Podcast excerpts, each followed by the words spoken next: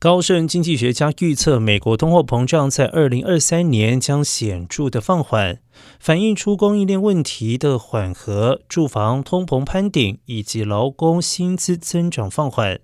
在以海基斯为首的一份研究报告中写道，这家美国银行预计到二零二三年十二月，核心 PCE 物价指数将从目前的百分之五点一降到百分之二点九。大宗商品价格下跌和美元转强也有助于抑制通货膨胀。